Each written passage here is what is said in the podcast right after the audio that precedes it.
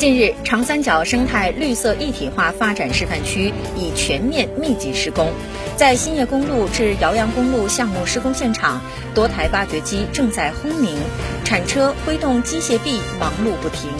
项目的关键技术工人和大部分施工人员已全到岗，抓紧施工，力争把耽误的时间抢回来。目前，长三角一体化发展已驶入快车道，浙江沪边界一批断头路正在打通。嘉善县交通局相关负责人表示，为推进省际交通建设项目快速复工，嘉善科学制定复工方案，协调解决物资保障，全力营造项目复工安全环境。